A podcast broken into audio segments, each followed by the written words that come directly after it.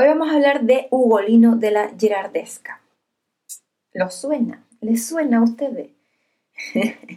bueno, pues no te va a sonar mucho si uno no es experto en historia medieval italiana y tampoco, ni, ni si tampoco ha llegado a leer a, Dante, ¿no?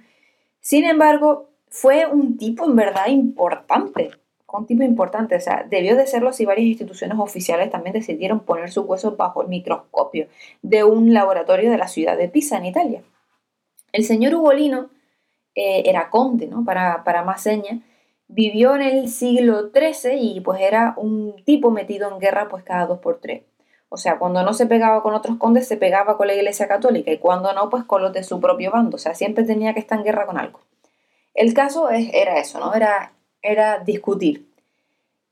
Eh, pero por una serie de circunstancias que no vienen a cuento, porque serían extensísimas de relatar, el conde Ugolino acabó encarcelado con dos de sus hijos y sus dos nietos, o sea, condenados todos a morir de hambre. Y murieron, pero Ugolino lo hizo con muy mala fama. O sea, se dijo que sobrevivió más tiempo porque se comió a sus descendientes. Eh, menos mal que el ADN estaba ahí para, para desmentir esta parte, ¿no? Pero bueno, ¿quién tuvo la culpa de la mala fama del conde Ugolino? Pues Dante, Dante, Dante Alighieri, que utilizó la figura de Ugolino y la situó en el noveno círculo del infierno de la Divina Comedia con los traidores y la lectura de los textos dio pie a pensar que Ugolino se había comido a sus hijos y a sus nietos.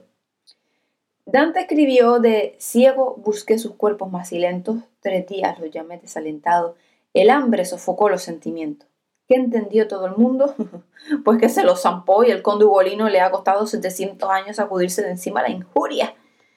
Así que harto ya en Pisa de la, ofensa, de la ofensa a su personaje histórico, especialistas de la universidad exhumaron de la iglesia de San Francisco en el año 2001 los restos de Ugolino, sus hijos y sus nietos. Todos estaban en los huesos por razones obvias y no porque murieron de hambre. El primer objetivo de los expertos era confirmar las identidades. El segundo fin era reconstruir el rostro del conde, porque está representado en, infinidad de pinturas y esculturas de grandes artistas y cada uno se inventó una cara. Y bueno, hasta Francisco de Goya, imagínense, pintó un retrato del conde Ugolino. No obstante, el tercer y más fundamental objetivo era comprobar si efectivamente aquel señor de Pisa fue un antropófago desalmado.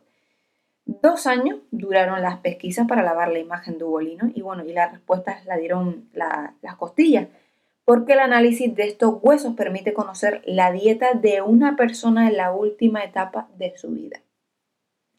Eh, y es que eso, Ugolino no se había comido a nadie y mucho menos a sus descendientes.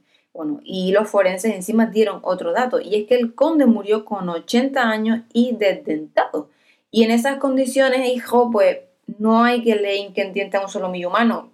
Mm, pero bueno, Ugolino solo estaba para, para, para, para sopitas de pan en leche templada al pobre hombre.